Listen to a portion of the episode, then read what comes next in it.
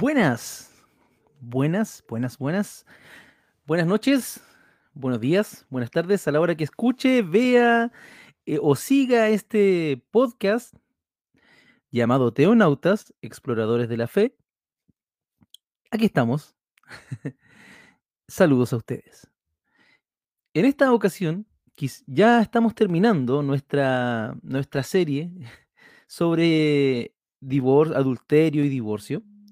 Y esta semana quisiera compartir con ustedes algunas perspectivas que tienen que ver em, específicamente con las perspectivas de Jesús y algo, algo veremos sobre la iglesia, iglesia primitiva, sobre todo Pablo, con respecto a de qué se trata esto del divorcio, eh, qué creía Jesús sobre el divorcio, y después, posteriormente, cuáles eran las perspectivas de, la iglesia, eh, siempre en las escrituras, en la Biblia, que es como el, texto que nos une a todas las tradiciones cristianas, en, en mayor o en menor manera, qué sé yo.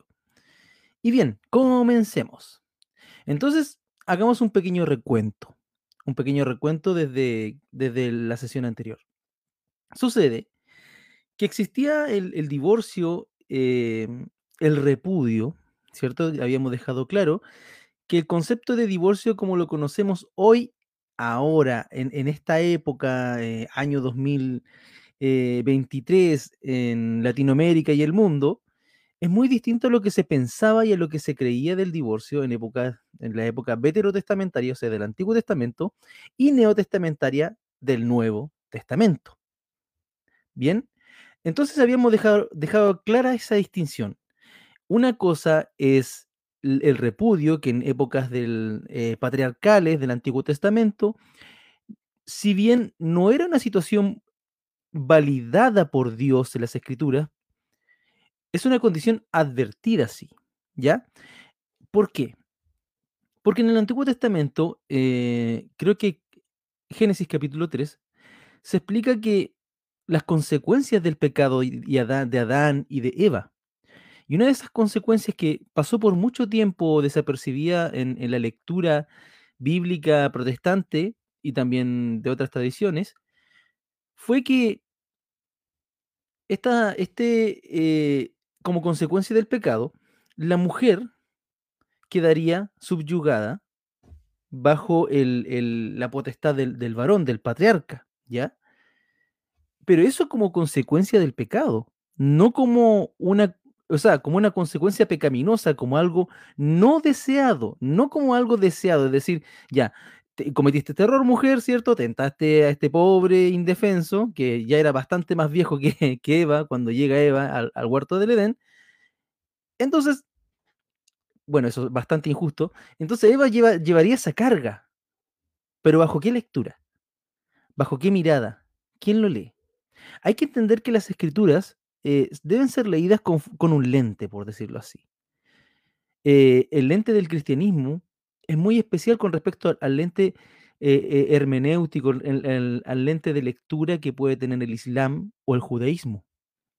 La, religión, la fe cristiana, la fe cristiana está centrada en el amor, la misericordia, el sacrificio por el resto, el amor a Dios y al prójimo. Ahora, esta lectura que subyugaba a la mujer al deseo del hombre es, eh, es, una lectura no deseada por Dios, no deseada por las escrituras. Y eso lo iremos viendo que también eh, generalmente las grandes doctrinas, las grandes enseñanzas de la Biblia tienen un hilo conductor que se ve tanto desde Génesis hasta Apocalipsis. Y generalmente son los temas más importantes que se van enfatizando y desarrollando en la revelación judeo-cristiana. ¿Y qué tiene que ver Jesús con el divorcio? Porque bueno, existía, existía, entendamos que, el, repudio, por decirlo así, era algo que pasaba en las sociedades, sobre todo las sociedades patriarcales donde la, donde la mujer, donde el hombre podía tener muchas mujeres, no así la mujer. Y en ese contexto eh, habían escuelas de pensamiento, ya en el tiempo de Jesús había, había muchas escuelas de pensamiento, pero las principales en, en, esa época eran las de Gilel y Chamay. Una era más, más eh, estricta y otra era más heterodoxa. Y Jesús en esta interpretación del divorcio, cuando la gente lo cita, lo cita de la manera más dura, de la manera más descarnada. O sea, cuando le preguntan a Jesús, ¿y qué, qué pasa con esto del, del- divorcio? Jesús eh, llega y hace unas afirmaciones bastante duras. A ver, avancemos un poco. Como pueden ver, eh, y quienes no ven, escuchen la descripción.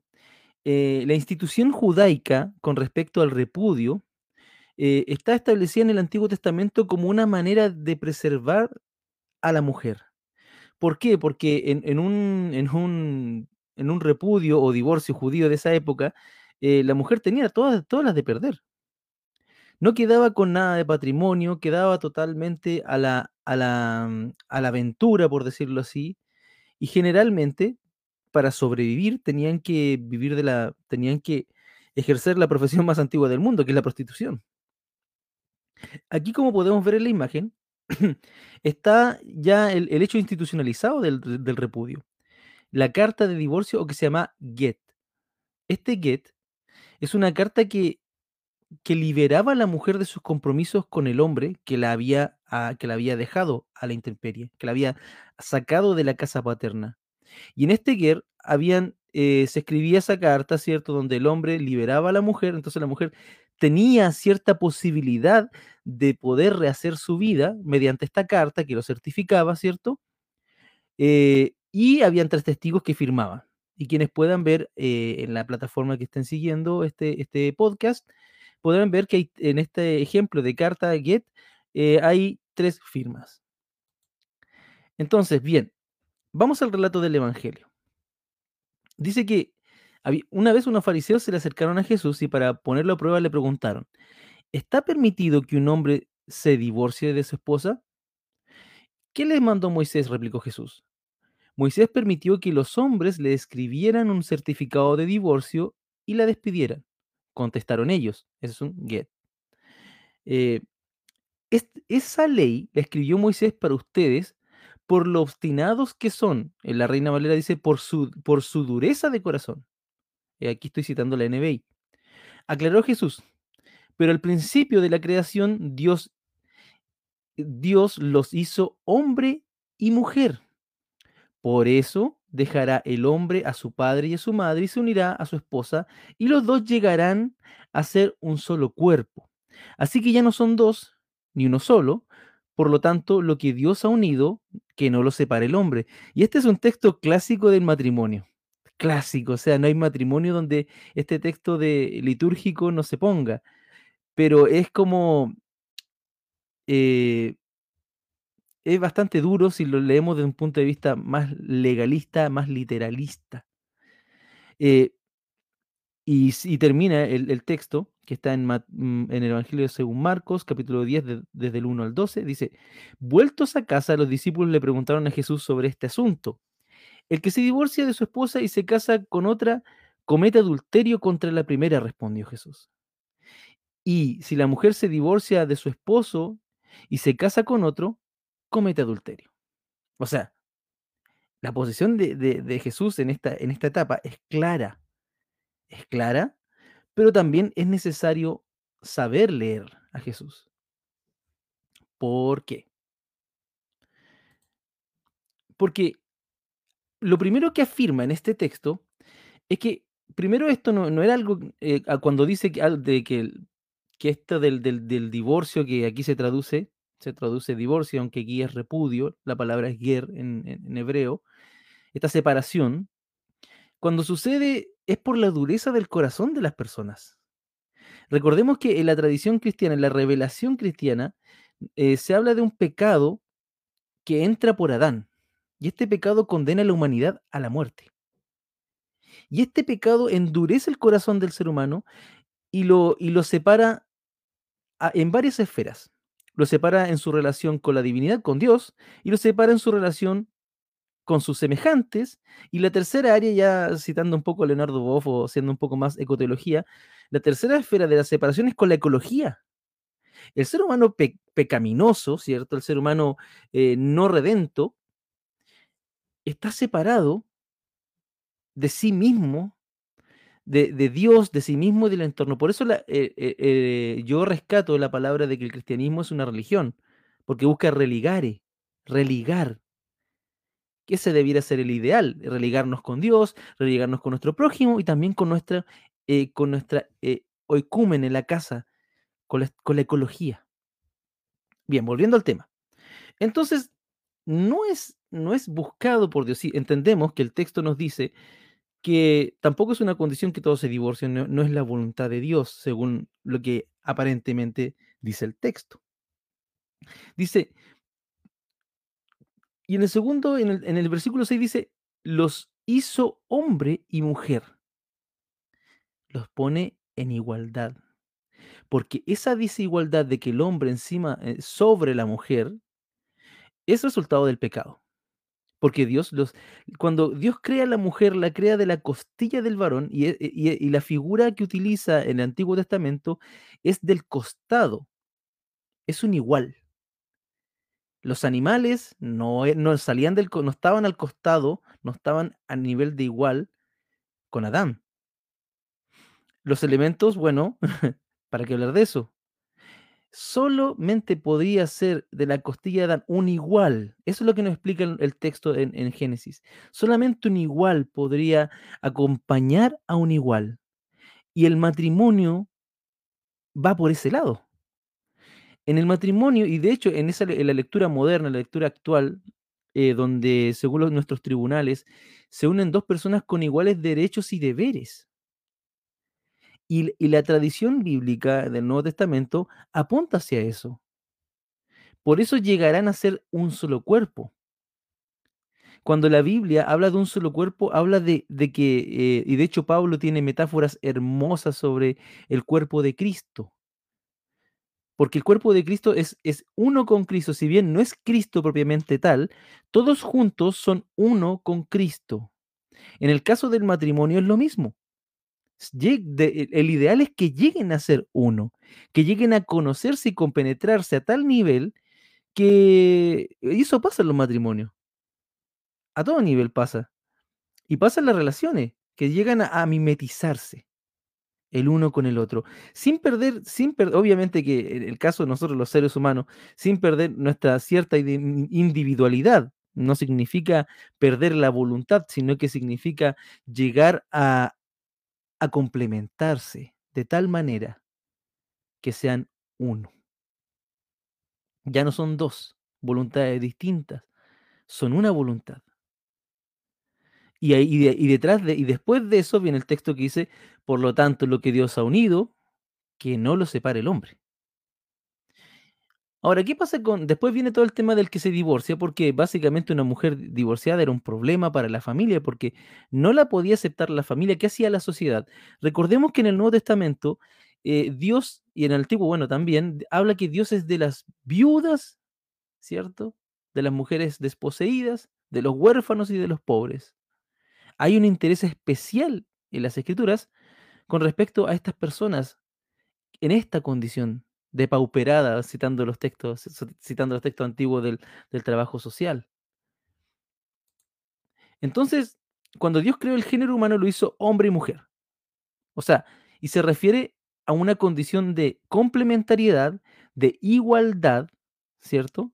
Y por eso dejará el hombre a su padre y a su madre y se unirá a su mujer, y los dos serán uno. Y aquí habla de esa idea, ese es el centro, es que lleguen a complementarse, a ser una unidad. que la pareja llegue, llegue a complementarse de tal manera de que se protejan, que se cuiden, que se relacionen. Pero, a ver, yo, a no ser que tenga un tremendo problema psiquiátrico, no puedo odiar a mi brazo. No debiera. Mi brazo me duele, por eso lo cuido. Mi cabeza me duele y no me voy a cortar la cabeza porque me duele la cabeza porque pierdo la vida, lo mismo que el brazo. Y de esa misma forma debiera pasar, metafóricamente, en las relaciones humanas, en el, en el, en el vínculo matrimonial, en ese caso.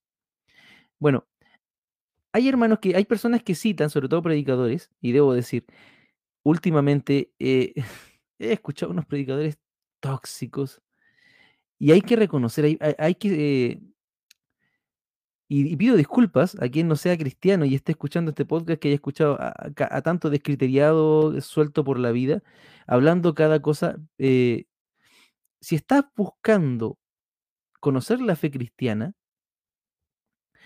en cualquiera de sus tradiciones, te recomiendo buscar. No quedarte con una, con una versión, no quedarte con ser eh, crítico, ser crítica. ¿Por qué?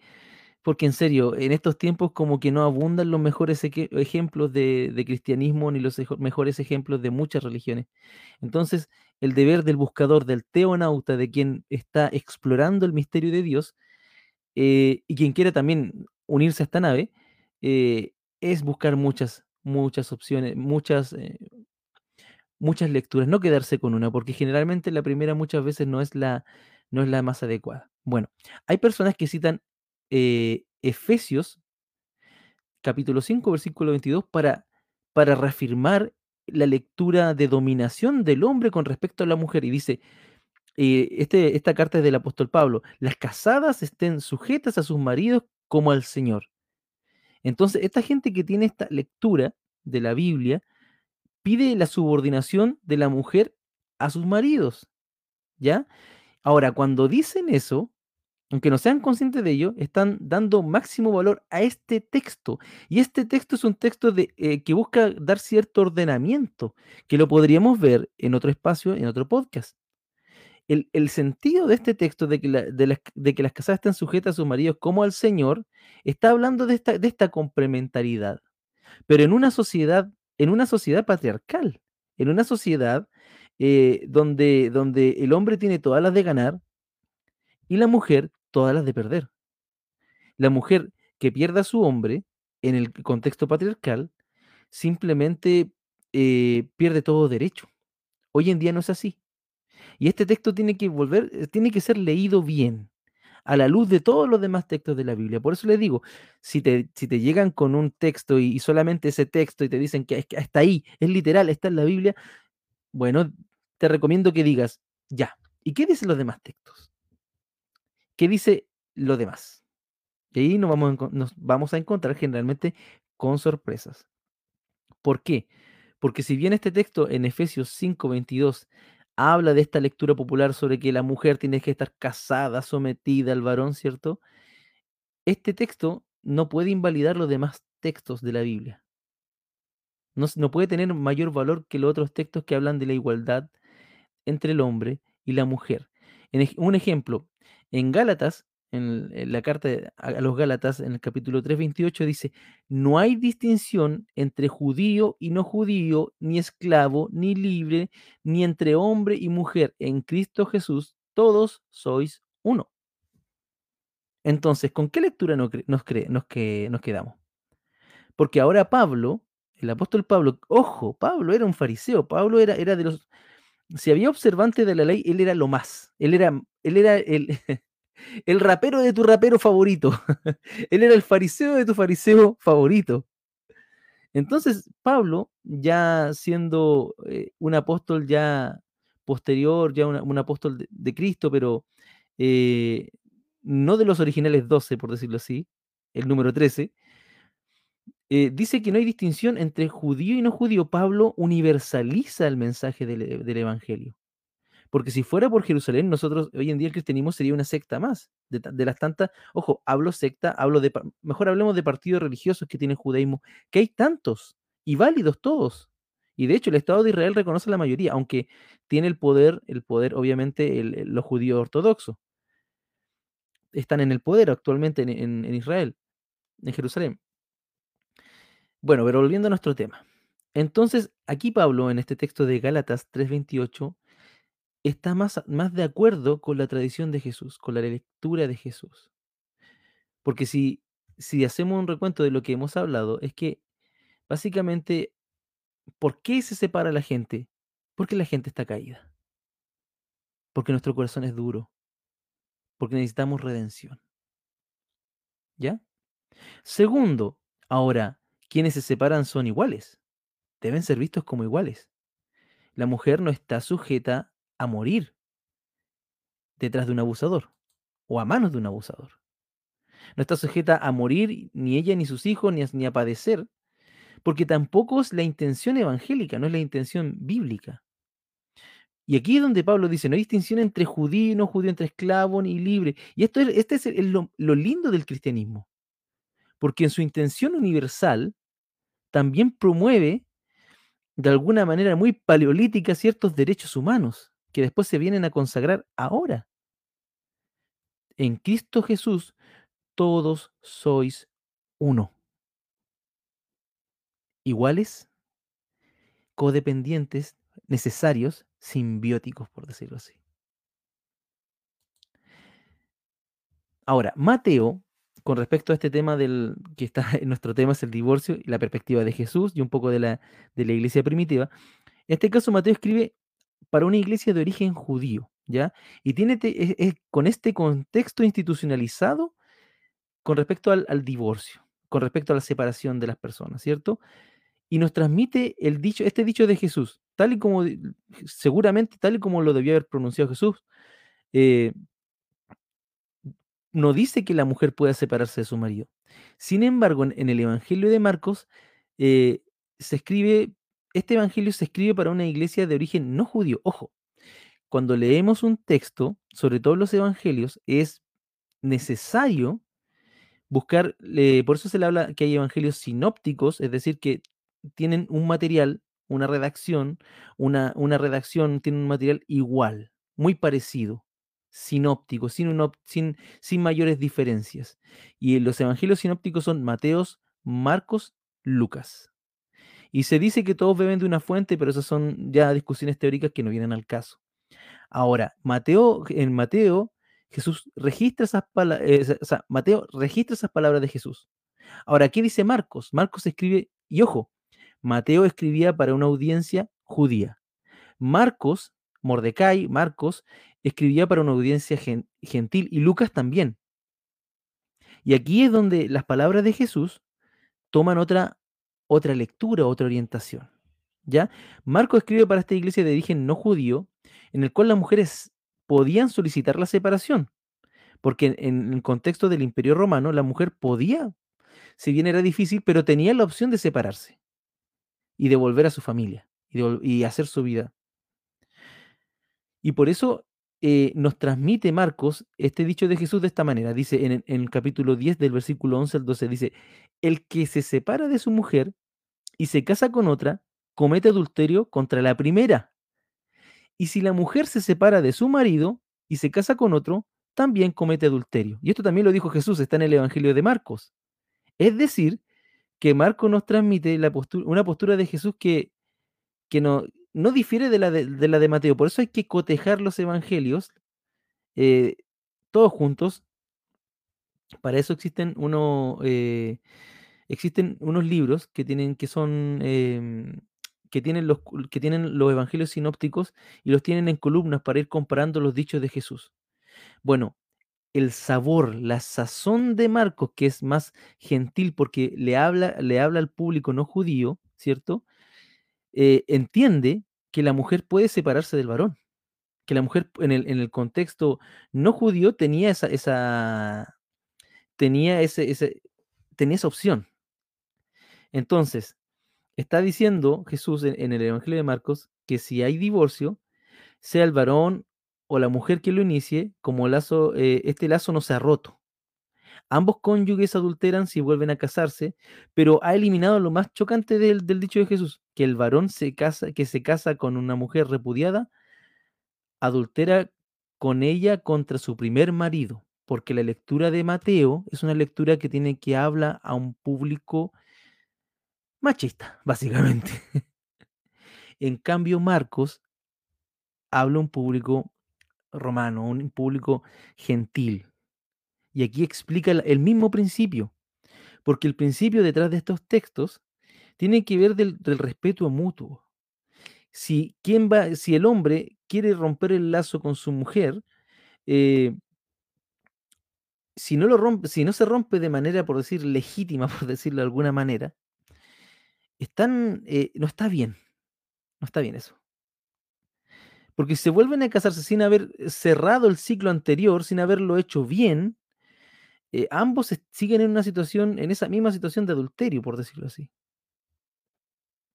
es complicado explicarlo porque generalmente estas son conversaciones que se dan a un nivel más pastoral, pero es necesario que, que, que empecemos a ver otros aspectos también de la escritura, otras maneras de ver y tocar estos temas que se conversan. Quizás yo no sea el, el- el- el gran sabio, porque tampoco lo pretendo ser, pero sí trato de que con estos podcasts dar luces, dar, eh, dar eh, otras lecturas con respecto a la misma fe. Porque, bien, sigamos. Entonces, ahora, ¿cómo transmite este mismo verso, esta misma idea, Lucas? Lucas en el capítulo 16, versículo 18 dice, el que se separa, lo dice Jesús, pero la voz de Lucas, el que se separa de su mujer para casarse con otra, comete adulterio. Y también comete adulterio el que se case con la mujer separada. Esta es una traducción eh, moderna. En este caso, Lucas no menciona la iniciativa de la mujer en el divorcio como lo hace Marcos y Pablo, pero sí mantiene lo extraño del dicho de Jesús, que el marido de una mujer repudiada adultera contra el primer marido de la misma. Pero en Lucas, solo los acusados, solo son acusados los varones, no la mujer repudiada. Hay otra lectura. Leámoslo de nuevo. El que, en Lucas 16, capítulo 16, versículo 18 dice, el que se separa de su mujer para casarse con otra comete adulterio. Y también comete adulterio el que se case con una mujer separada.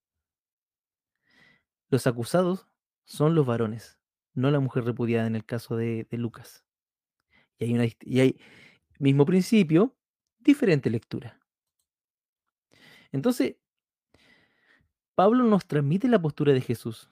A los casados les mando, no yo, sino el Señor, que la mujer no se separe del marido y en caso de separación, ojo, aquí existe, vuelve, aquí está la posibilidad en Pablo, que no vuelva, que no se vuelva a casar o que se reconcilie con su marido y que tampoco el marido abandone a su mujer. También Pablo, al igual que Marcos y Lucas, cita con mucha libertad el, dicho de Jesús, o sea, lo, lo relee, lo, le- lo lee de manera distinta y lo reformula, lo reformula teniendo en cuenta que la mujer en Corinto, la mujer romana en Corinto, puede tomar la iniciativa de la separación matrimonial. Y eso no, lo vuelto a decir, no ocurría en Palestina. Cuando Pablo manda a los casados a, a no separarse y a buscar una reconciliación, está buscando lo que cualquier padre pediría o buscaría de un del matrimonio de sus hijos en crisis. Porque la situación de separación es normal, pasa. Y va a seguir pasando. De hecho, hay religiones como, el, como en el Islam. En el Islam, eh, eh, eh, antes de es lícito, antes del matrimonio, que vivan un tiempo para ver si se pueden llevar para la vida. Porque si entiendes que el vínculo del matrimonio es un vínculo para toda la vida, hay que entender que no todos van a llegar a ese ideal. De hecho, cuando Jesús dice sus palabras con respecto al, tema del matrimonio y del repudio, los discípulos le dicen, bueno, entonces, ¿quién se va a casar así en estas condiciones? Y bueno, y, Jesús dice, bueno, el que, hay algunos que se les es dado, a quien se les sea dado que, que sea así. Porque el matrimonio no es para todos, así de simple. Es una opción de vida, como el, como el ministerio, como el sacerdocio en algunos casos, es una opción de vida. Y es una opción de vida, como cualquier opción de vida, muy difícil. Porque aquí conviven dos personas, dos seres humanos diametralmente distintos, de géneros distintos, de muchas veces de perspectivas distintas, que, que por cosas de, de Dios, de la vida, se aman. Y el amor es el vínculo que une al matrimonio. Si no hay amor en un matrimonio, eh, no hay vínculo.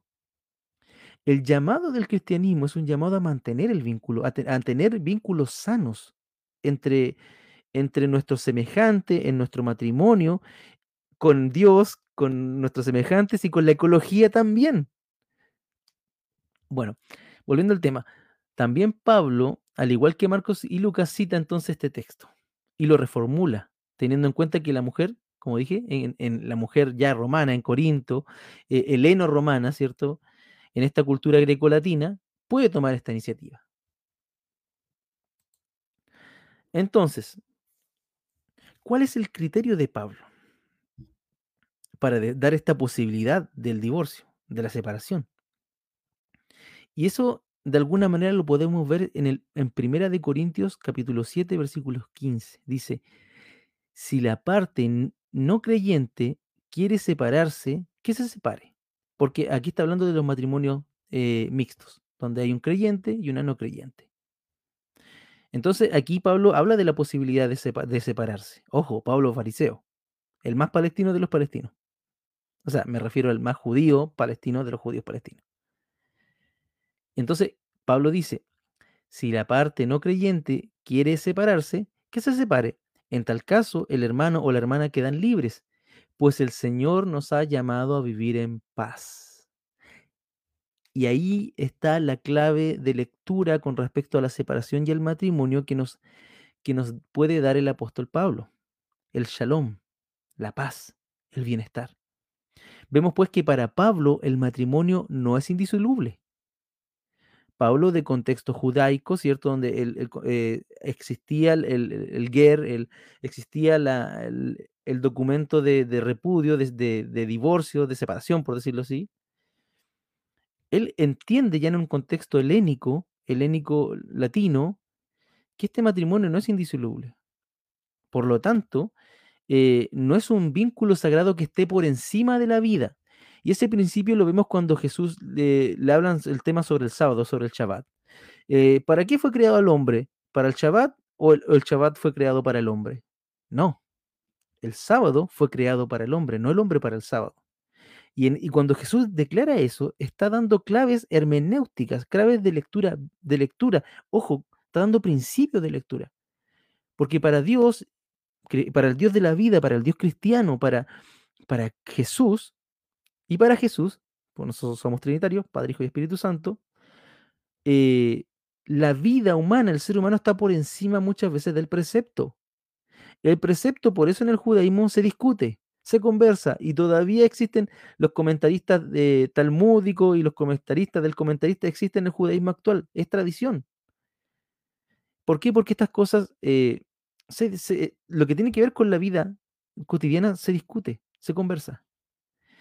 Y, el matrimonio, sobre todo para la tradición protestante, no es un vínculo, es un, si bien es sagrado, porque produce, hay vida, qué sé yo, hay una relación humana que se bendice, pero no es sacramento.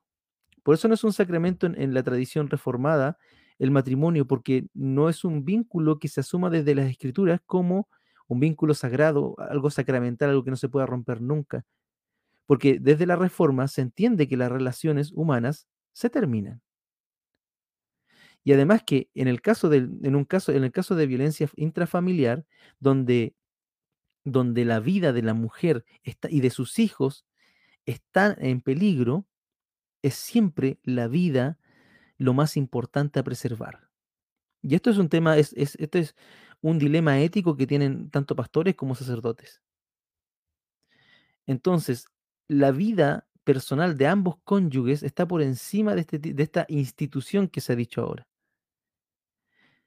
Entonces, ni la iglesia, ni el dogma, ni el precepto está encima de la vida humana.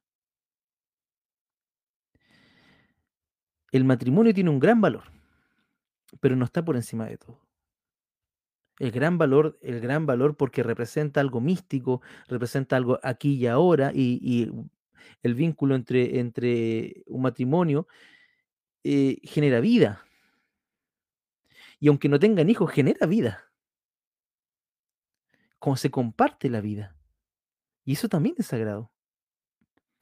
Pero no muchas veces como la institución nos lo quiere enseñar. Y con esta reflexión quisiera ir terminando también este podcast cortito ya para ir cerrando.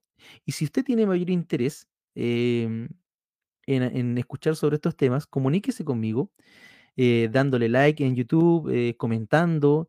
También estamos en Spotify y en Facebook. Em, usted me puede ubicar en esas plataformas y, y comencemos el diálogo. Si usted quiere que conversemos otros temas, por favor, cuente conmigo.